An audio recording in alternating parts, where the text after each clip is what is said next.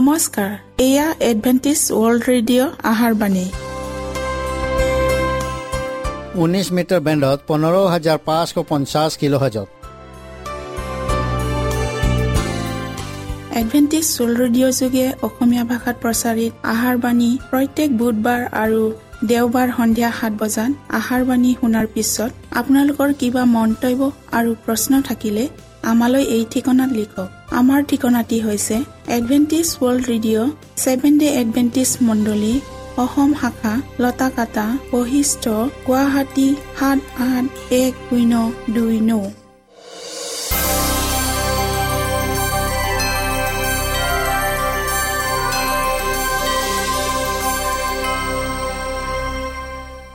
প্ৰিয় শ্ৰোতা বন্ধুসকল এতিয়া শুনো আহক এটি খ্ৰীষ্টীয় ধৰ্মীয় গীত। প্ৰভু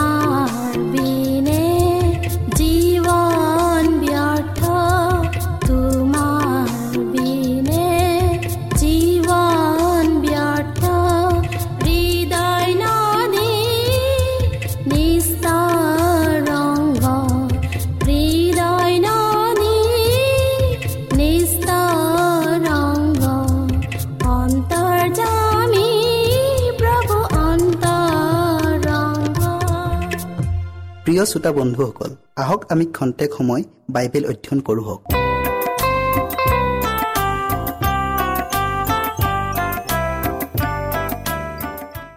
প্ৰিয় শ্ৰোতাসকল আজি আমি যোৱা অনুষ্ঠানৰ সংস্কাৰৰ এটা কাৰ্য ইয়াৰ শেষ অংশটো অধ্যয়ন কৰোঁ হওক।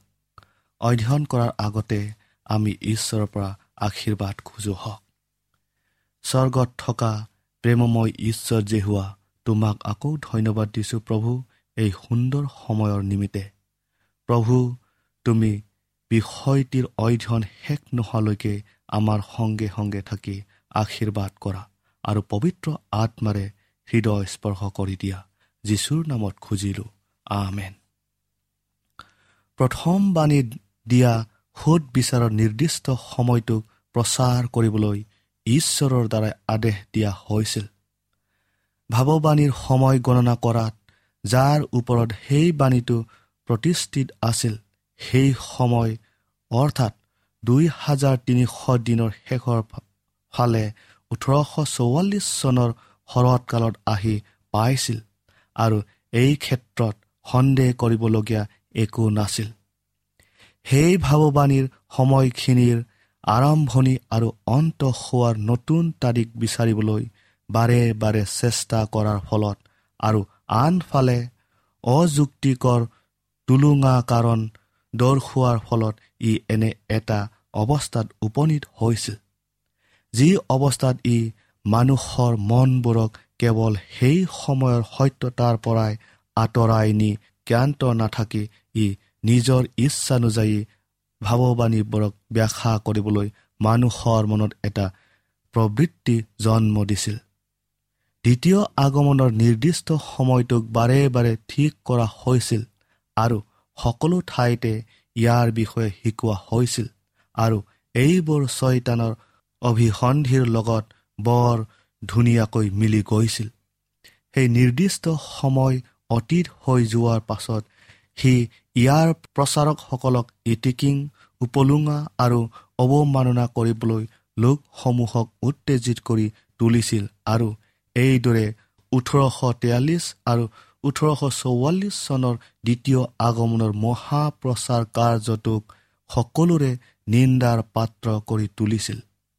যিসকলে এই ভুলটোতে নেৰা নেপেৰাকৈ লাগি আছে তেওঁবিলাকে অৱশেষত খ্ৰীষ্টৰ আগমনৰ এটা তাৰিখ স্থিৰ কৰিব যিটো সুদূৰ ভৱিষ্যতে হ'ব। এনেদৰে তেওঁবিলাকে এটা মিছা সুৰক্ষাত আশ্ৰয় ল'বলৈ আগবাঢ়ি যাব আৰু বহুতে প্ৰবঞ্চিত হ'ব। প্ৰাচীন ইজৰাইলৰ ইতিহাসে অতীতৰ এডভেণ্টিজসকলৰ অভিজ্ঞতাৰ উল্লেখনীয় দৃষ্টান্ত। ঈশ্বৰে তেওঁৰ লোকসকলৰ আগমনৰ অভিযানটোলৈ চলাই লৈ গৈছিল।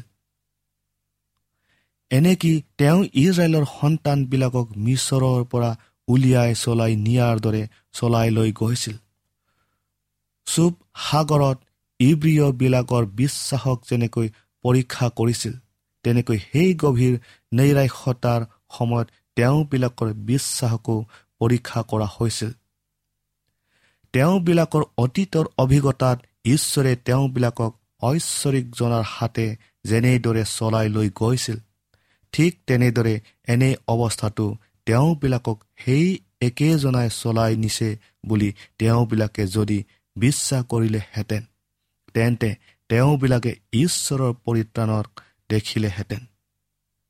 ওঠৰশ চৌৱাল্লিছ চনৰ মহাকাৰ্যত যি লোকবিলাকে অক্ষতাৰে কাম কৰিছিল তেওঁবিলাক সকলোৱে যদি তৃতীয় স্বৰ্গদূতৰ বাণীটো গ্ৰহণ কৰিলেহেঁতেন আৰু পবিত্ৰ আত্মাৰ শক্তিত ইয়াক প্ৰচাৰ কৰিলেহেঁতেন তেন্তে তেওঁবিলাকৰ প্ৰচেষ্টাত প্ৰভুৱে পৰাক্ৰম উপচাই পেলালেহেঁতেন। পৃথিৱীৰ ওপৰত পোহৰৰ প্লাৱন আহিলেহেঁতেন। বহু বছৰৰ আগতে পৃথিৱী নিবাসীসকলক সতৰ্ক কৰা হৈ গ'লহেঁতেন। অন্তিম কাৰ্য সম্পূৰ্ণ হ'লহেঁতেন আৰু উদ্ধাৰ পোৱা তেওঁৰ লোকসকলক নিবলৈ কৃষ্ট কেতিয়াবাই আহি গ'লহেঁতেন। ইজৰাইলসকল যে চল্লিছ বছৰ অৰণ্যত ঘূৰি ফুৰিবলগীয়া হৈছিল সেইটো ঈশ্বৰৰ ইচ্ছা নাছিল। তেওঁ তেওঁবিলাকক পোনে পোনে কানন দেশলৈ লৈ গৈ তেওঁবিলাকক এটা পবিত্ৰ আৰু আনন্দিত জাতি হিচাপে তাত প্ৰতিস্থাপিত কৰিব বিচাৰিছিল। কিন্তু অবিশ্বাসৰ কাৰণে তেওঁবিলাকে সোমাব নোৱাৰিলে। এইবুলি তিনি অধ্যায়ৰ ঊনৈছ পদটো আপোনালোকে পঢ়ক। তেওঁবিলাকৰ পশ্চাদগামী পদক্ষেপ আৰু ধৰ্মভ্ৰষ্টতাৰ কাৰণে তেওঁবিলাক মৰুভূমিত নিপাত হৈছিল আৰু তেওঁবিলাকৰ সন্তান সন্ততিসকলেহে প্ৰতিজ্ঞাৰ দেশত প্ৰৱেশ কৰিব পাৰিছিল ঠিক তেনেদৰে খ্ৰীষ্ট ইমান দেৰিকৈ অহাটো আৰু এখন পাপপূৰ্ণ আৰু দুখদায়ক পৃথিৱীত তেওঁৰ নিজৰ লোকবিলাকক ইমান বছৰ দুখ কষ্ট ভুগিবলৈ এৰি দিয়াটো ঈশ্বৰৰ অভিপ্ৰায় নাছিল। কিন্তু অবিশ্বস্ততাই তেওঁবিলাকক ঈশ্বৰৰ পৰা পৃথক কৰিছিল। তেওঁ তেওঁবিলাকৰ ওপৰত ন্যস্ত কৰা কাৰ্যবোৰক কৰিবলৈ যেতিয়া তেওঁবিলাকে অমান্তি হৈছিল তেতিয়া সেই কাম কৰিবলৈ অৰ্থাৎ তেওঁৰ বাণী প্ৰচাৰ কৰিবলৈ তেওঁবিলাকৰ সন্তান সন্নতিসকলৰ ওপৰত দায়িত্ব দিবলগীয়া হৈছিল। পৃথিৱীৰ ওপৰত দয়া কৰি যীশুৱে তেওঁৰ আগমনৰ সময় পলম কৰিছে যাতে সতৰ্কবাণী শুনিবলৈ পাপীসকলে সময় আৰু সুযোগ পায় আৰু ঈশ্বৰৰ ক্ৰোধ বাকী দিয়াৰ আগে আগে যাতে যেন তেওঁবিলাকে যীশুখ্ৰীষ্টত আশ্ৰয় বিচাৰি পায়। প্ৰিয় শ্ৰোতাসকল এতিয়া সেই প্ৰাচীন যুগবোৰৰ দৰেই যি সত্যতাই পাপ আৰু ভুলবোৰক দেখা দেখিকৈ নিন্দা আৰু তিৰস্কাৰ কৰে তেনে এটা সত্যতাৰ প্ৰচাৰ কাৰ্যই বিপৰীত পক্ষত উত্তেজিত কৰি তুলিব। যিকোনোৱে কু আচৰণ কৰে তেওঁ পোহৰক ঘৃণায় আৰু তেওঁৰ কৰ্ম যেন নিন্দিত নহয় এই নিমিত্তে তেওঁ পোহৰৰ ওচৰলৈ নাহে। যেতিয়া মানুহবোৰে দেখিলে যে তেওঁবিলাকে তেওঁবিলাকৰ স্থিতিক ধৰ্মশাস্ত্ৰৰ দ্বাৰাই সঠিক স্থানত থকা বুলি দেখুৱাব নোৱাৰিলে তেতিয়া তেওঁবিলাকৰ বহুতে ধৰ্মশাস্ত্ৰৰ বচনবোৰক তেওঁবিলাকৰ পটত কণ্ঠক আৰু প্ৰতিবন্ধক বুলিহে অভিষেক কৰিলে আৰু এটা অসূয়াপূৰ্ণ মনোভাৱেৰে তেওঁবিলাকে সেই লোকবিলাকৰ চৰিত্ৰ আৰু আচৰণবোৰকহে অনুসৰণ কৰিবলৈ ধৰিছে। যিসকলে জনপ্ৰিয় অসত্যতাক ৰক্ষণাবেক্ষণ দি আছে এইটো সেই একেই ব্যৱস্থা যি ব্যৱস্থাটোক বহু যুগৰ আগৰ পৰাই প্ৰয়োগ কৰি অহা হৈছে। ইলিয়াক ইজৰাইলৰ দুখ দিওঁতা বুলি জিৰিমিয়াক এজন নিমখ হাৰাম বিশ্বাসঘাতক বুলি আৰু পৌলক মন্দিৰৰ অসুচি কৰা এজন ব্যক্তি বুলি প্ৰচাৰ কৰা হৈছিল। সেই দিনৰে পৰা আজিৰ এই দিনটোলৈ যিসকল লোকে সত্যতাৰ প্ৰতি বিশ্বাসী আৰু অনুগত হৈ আহিছে তেওঁবিলাকক ৰাজদ্ৰোহী হিচাপে ধৰ্মবিৰোধী হিচাপে নাইবা বিসম্বাদী হিচাপে ৰাজহুৱাভাৱে ঘোষণা কৰি তেওঁবিলাকক নিৰ্বাচন নাইবা অপমানিত কৰি নিৰ্বাসন নিৰ্বাসন নাইবা অপমানিত কৰি নিৰ্যাতন দি অহা হৈছে। সৰহ সংখ্যক লোকে যি লোকবিলাকে ভাৱপানীৰ নিৰ্ঘাত সত্য আৰু নিশ্চিত বাক্য গ্ৰহণ কৰিবলৈ ইমানেই এটা কঠোৰ অবিশ্বাসী মন ৰাখিছে তেওঁলোকে নিঃসন্দেহে সেই লোকবিলাকৰ পৰা এটা অভিযোগ পাব যি লোকবিলাকে প্ৰচলিত ঘীনলগীয়া পাপবোৰক প্ৰকাশ্যে নিন্দা কৰিবলৈ ভয় নকৰে। এনেধৰণৰ উৎসাহজনক পদক্ষেপ বেছি বেছিকৈ বাঢ়িহে যাব। আৰু বাইবেলে অতি সৰলভাৱে শিকাইছে যে এনে এটা সময় আহি আছে যি সময়ত দেশৰ আইন কানুন ঈশ্বৰৰ বিধানৰ লগত ইমানেই অমিল আৰু বিৰুদ্ধ হ'ব যে যিসকলে সমুদায় বিধান অৰ্থাৎ দ আজ্ঞা বাধ্যতাৰে পালন কৰিব। তেওঁবিলাকক দেশৰ আইন ব্যৱস্থাৰ দ্বাৰাই এজন অসৎ আৰু অধাৰ্মিক কাৰ্য কৰা বুলি নিন্দা কৰি শাস্তি প্ৰদান কৰা হ'ব। এই দৃশ্য আগত ৰাখি তেন্তে সত্যতাৰ বাৰ্তাবাহক জনাৰ দায়িত্বটো কি বাৰু? সত্যতাৰ বাণীটোক প্ৰচাৰ কৰা উচিত নহ'ব বুলি তেওঁ সিদ্ধান্ত ল'বনে? যিহেতু সত্যতাৰ বাণীটোক প্ৰচাৰ কৰিলে প্ৰায়ে গণ্ডগোল অশান্তি শত্ৰুতা উত্তেজনা আদিহে সৃষ্টি হোৱা দেখা যায়। ইয়াৰ পৰা হাত সাৰিবলৈ এই বাণীটোক নোকোৱাকৈ থাকিবনে? নাইবা ইয়াৰ দাবীটোক দমাই ৰাখিব? নহয় তেনে কাম তেওঁ কৰিব নোৱাৰে। ঈশ্বৰৰ বাক্যৰ সাক্ষক জব্দ কৰি ৰাখিবলৈ তেওঁৰ কোনো অধিকাৰ নাই। কাৰণ পূৰ্বতে সংস্কাৰৰ সকলৰ দিনত যেনে ঘটিছিল তাতকৈ অধিক এই সত্যতাৰ বাণীয়ে বিপক্ষত অধিক উত্তেজিত কৰিব লাগিব। সাধু সন্ত আৰু শ্বহীদসকলৰ দ্বাৰাই স্বীকাৰ কৰা বিশ্বাস আৰু ত্যাগক এইকাৰণে লিপিবদ্ধ কৰি ৰখা হৈছিল যাতে ইয়াৰ পৰা তেওঁবিলাকৰ বংশধৰসকলে উপকৃত হ'ব পাৰে। তেওঁবিলাকৰ পবিত্ৰতা আৰু দৃঢ়তাপূৰ্ণ পদক্ষেপৰ যি জীৱন্ত নিদৰ্শন সেইবোৰে বৰ্তমান সময়ত ঈশ্বৰৰ হৈ সাক্ষী দিবলৈ থিয় দিবলগীয়া লোকবিলাকৰ প্ৰেৰণাদায়ক আৰু উৎসাহজনক হ'ব। তেওঁবিলাকে অনুগ্ৰহ আৰু সত্যতা লাভ কৰিছিল। সেয়া কেৱল তেওঁবিলাকৰ বাবেই নাছিল কিন্তু তেওঁবিলাকৰ যোগেদি সমগ্ৰ জগতখনে যাতে ঈশ্বৰৰ জ্ঞানৰ পোহৰ পায় তাৰ বাবেহে লাভ কৰিছিল। বৰ্তমানৰ এই প্ৰজন্মত ঈশ্বৰে তেওঁৰ দাহবিলাকক এনে পোহৰ প্ৰদান কৰিছেনে? যদি কৰিছে তেওঁবিলাকে তেনে পোহৰক সমগ্ৰ জগতত সিঁচৰিত কৰক। প্ৰাচীন কালত ঈশ্বৰ যি হোৱাই যিজনে তেওঁৰ নাম লৈছিল সেইজন মানুহক এই বুলি কৈছিল। কিন্তু ইজৰাইল বংশই তোমাৰ কথা শুনিবলৈ সন্মত নহ'ব। কিয়নো তেওঁবিলাকে মোৰ কথা শুনিবলৈ সন্মত নহয়। তথাপিও তেওঁ কৈছিল তেওঁবিলাকে শুনক বা নুশুনক তুমি মোৰ বাক্য তেওঁবিলাকক ক'বা কিয়নো তেওঁবিলাক অত্যন্ত বিদ্ৰোহী। আজিৰ বৰ্তমান সময়ৰ ঈশ্বৰৰ দাবিলাকক এইদৰে আদেশ দিয়া হৈছে। এটা শিঙাধ্বনিৰ নিচিনাকৈ আপুনি আপোনাৰ মাত জোৰকৈ কোৱা আৰু মোৰ লোকবিলাকে কৰা তেওঁবিলাকৰ বিধান লংঘন কৰা পাপ আৰু জাকবৰ বংশই কৰা পাপবোৰক দেখুৱাই দিয়া। যিমান দিনলৈকে তেওঁ প্ৰদান কৰা এই সময় আৰু সুযোগ থাকিব হয়তো তাৰ পোহৰ পোৱা প্ৰতিজন ব্যক্তিৰ ওপৰত সেই একেই গুৰুত্বপূৰ্ণ আৰু ভয়াৱহ দায়িত্বৰ ভাৰ পৰিছে। যি দায়িত্ব এই সময়ত ইজৰাইলৰ ভাৱবাদী গৰাকীৰ পৰিছিল আৰু যিজনৰ ওচৰলৈ ঈশ্বৰৰ এই বাক্য আহিছিল হে মনুষ্য সন্তান এইদৰে মই তোমালোকে ইজৰাইল বংশৰ প্ৰহৰী স্বৰূপ নিযুক্ত কৰিলোঁ। এই হেতুকে তুমি মোৰ মুখৰ পৰা বাক্য শুনি মোৰ নামেৰে তেওঁবিলাকক সতৰ্ক কৰা। হে দুষ্ট তুমি নিশ্চয়ে মাৰিবা। এই বুলি মই যেতিয়া দুষ্ট কওঁ আৰু তুমি দুষ্টক তাৰ পথৰ পৰা ঘূৰিবলৈ সতৰ্ক কৰিবৰ নিমিত্তে একো নোকোৱা তেতিয়া সেই দুষ্ট নিজ অপৰাধৰ কাৰণে মৰিব।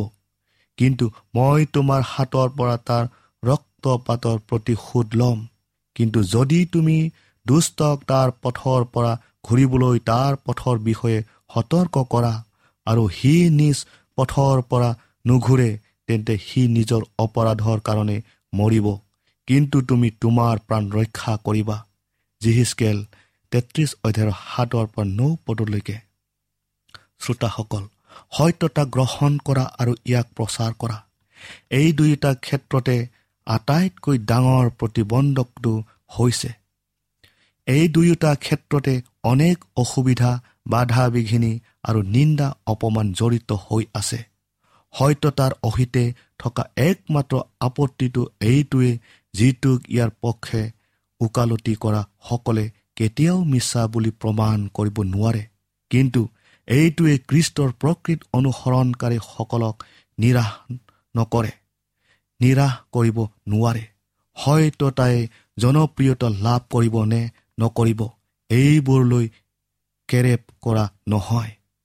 তেওঁবিলাকে নিজৰ দায়িত্বৰ গুৰুত্ব উপলব্ধি কৰি তেওঁবিলাকে স্ব ইচ্ছাই পাচনি পৌলৰ নিচিনাকৈ নিজৰ ক্ৰুজ তুলি লয় আৰু তেওঁৰ সুৰতে এইদৰে কয় এই হেতুকে দৃশ্য বস্তুলৈ নাচাই অদৃশ্য বস্তুলৈ চাই থাকোঁতে আমাৰ খন্তেকীয়া লঘু ক্লেশে আমাৰ নিমিত্তে অতি অধিককৈ অনন্ত কলীয়া গুৰুত্বৰ গৌৰৱ সাধন কৰিছে। তেওঁবিলাকে মিশ্বৰৰ সকলো সম্পত্তিতকৈ কৃষ্টৰ নিন্দা মহাধন জ্ঞান কৰিলে। দ্বিতীয় কৰিন্থিয়া চাৰি অধ্যায়ৰ সত্তৰ আৰু ইব্ৰী এঘাৰ অধ্যায়ৰ ছাব্বিছ পদটো আপোনালোকে পঢ়ক। প্ৰিয় শ্ৰোতাসকল ঈশ্বৰ জীহুৱাই এইদৰে কৈছে সেই ধাৰ্মিকতা জনা লোকবিলাক সেই হৃদয়ত মোৰ ব্যৱস্থা ঠাই দিয়া জাতি তোমালোকে মোৰ কথা শুনা। মানুহৰ নিন্দালৈ ভয় নকৰিবা। আৰু সিহঁতৰ বিদ্ৰুপত ব্যাকুল নহবা কিয়নো কাপোৰ খোৱাৰ দৰে কীটে সিহঁতক খাব আৰু নোম খোৱাৰ দৰে পোকে সিহঁতক খাব। কিন্তু মোৰ ধাৰ্মিকতা চিৰস্থায়ী হ'ব আৰু মোৰ পৰিত্ৰাণ পুৰুষানুক্ৰমে থাকিব। প্ৰিয় শ্ৰোতাসকল এইটোৰ বিষয়ে আজি আমি ইয়াতে সামৰিলোঁ। আশা কৰোঁ আপোনালোকে এইটোৰ বিষয়ে ভালদৰে বুজি পাইছে বুলি। তেতিয়ালৈকে ঈশ্বৰে আপোনালোকক আশীৰ্বাদ কৰক।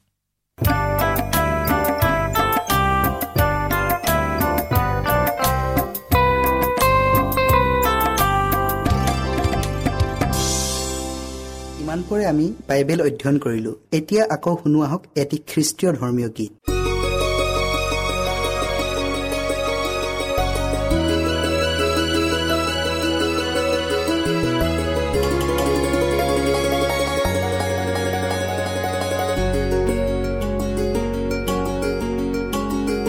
घरि अह पूरी प्रभु वासयास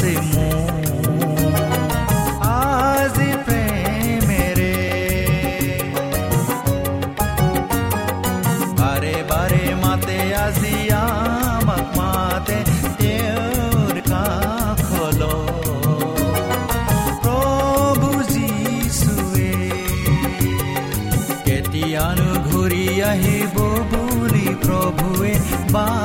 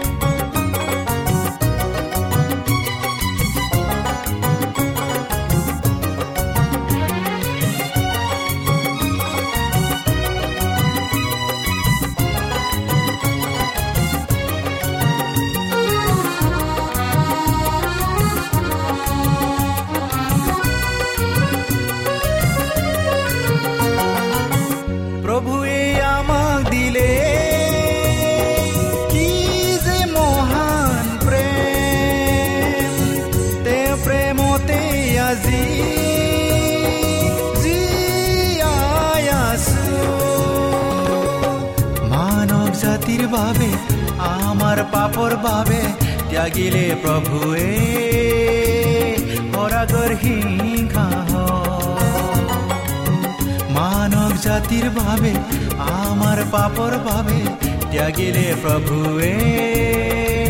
সৰাগৰ সিংহা কেতিয়ানো ঘূৰি আহিব বুলি প্ৰভুৱে বাচাই আছে মোৰ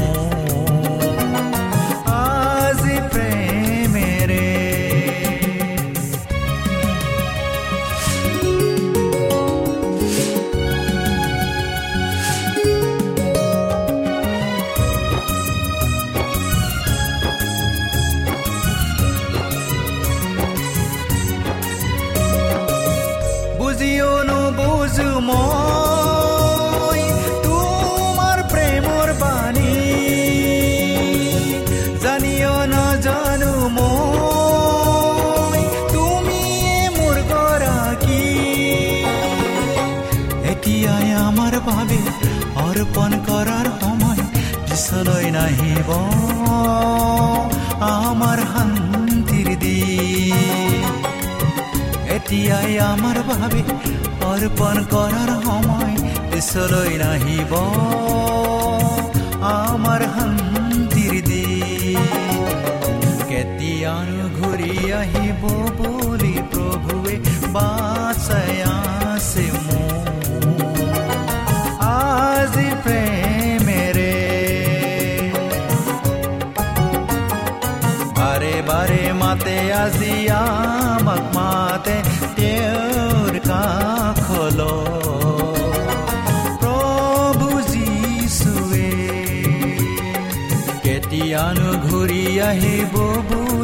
প্ৰভুৱে আছে মোক আজি প্ৰেমেৰে বাৰে বাৰে মাতে আজি আমাক মাতে তেওঁৰ কাষলৈ মনত ৰাখিব আমাৰ ঠিকনাটি পুনৰ কৈ দিছো। Adventist world radio Assam region of seven day Adventist voice of hope Latakata Basistha Guwahati seven eight one zero two nine প্ৰিয় শ্ৰোতা বন্ধুসকল এডভেণ্টিজ ৱৰ্ল্ড ৰেডিঅ' যোগে আহাৰবাণী প্ৰচাৰত আপোনালোকক পুনৰ লগ পোৱাৰ আহাৰে আজিলৈ সামৰিলোঁ। ধন্যবাদ।